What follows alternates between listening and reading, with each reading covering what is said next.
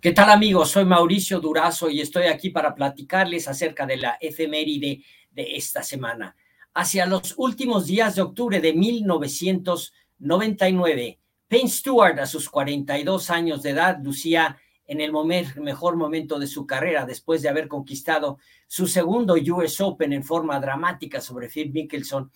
eh, en una cancha espectacular en Pinehurst y bueno, y después de que Estados Unidos en septiembre había derrotado a la escuadra de Europa en una final verdaderamente impresionante, viniendo desde atrás con el capitán Ben Crenshaw para conquistar la Ryder Cup. Eso fue en 1999. Así que un día del 25 de octubre, eh, eh, Payne Stewart toma un avión, se dirigía desde Orlando, desde su casa, iba al estado de Texas pero repentinamente el avión ocupado por cinco pasajeros, entre ellos Payne Stewart, de 42 años de edad, eh, se comenzó a despresurizar la cabina y finalmente ocurrió lo inevitable. Eh, pues un accidente, una tragedia en el mundo del golf. El avión continuó volando, pues ya sin la guía del piloto. Aparentemente todos, eh, pues por la falta de oxígeno, perdieron la vida y descontroladamente continuó varias horas todavía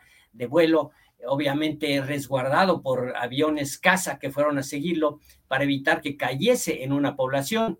y fue a estrellarse finalmente en el estado de Dakota del Sur. Así perdió la vida Payne Stewart eh, de forma prematura en el momento más importante de su carrera, después de un triunfo espectacular y después de haber sido parte de la Copa Ryder, en donde demostró con un gran deportivismo después de que pues la tragedia para los europeos cuando el equipo de Estados Unidos había invadido la cancha antes de que José María Olazábal pudiese ejecutar un pot que podría empatar su match contra Justin Leonard. Pero así sucedió. Payne Stewart, en un gran eh, gesto de deportivismo, concedió, a pesar de perder el match, el último pot a, Colin Montgomery, un largo pot en el último hoyo, y así eh, demostró su gran calidad. En honor a Payne Stewart, el PGA Tour, eh, pues decidió instituir el Payne Stewart Award, un trofeo que otorga el PGA Tour anualmente a un jugador que se destaca por,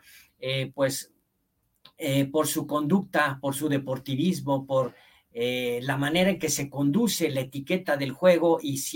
la manera en que es un ejemplo y un modelo a seguir para el resto de los jugadores. En este año se lo llevó Billy Andre, pero otros que se lo han, eh, han sido acreedores como Zach Johnson, como Bernard Langer, eh, como Tom Watson, los primeros en haberlo recibido fueron Byron Johnson, Jack Nicklaus y Arnold Palmer. Así que en este día recordamos al inolvidable Payne Stewart, un gran jugador, un jugador que llevó eh, pues todos los valores en su cuerpo y que fue un gran modelo a seguir en el golf estadounidense acaecido en el año 1999. Soy Mauricio Durazo y esta ha sido la efeméride de esta semana.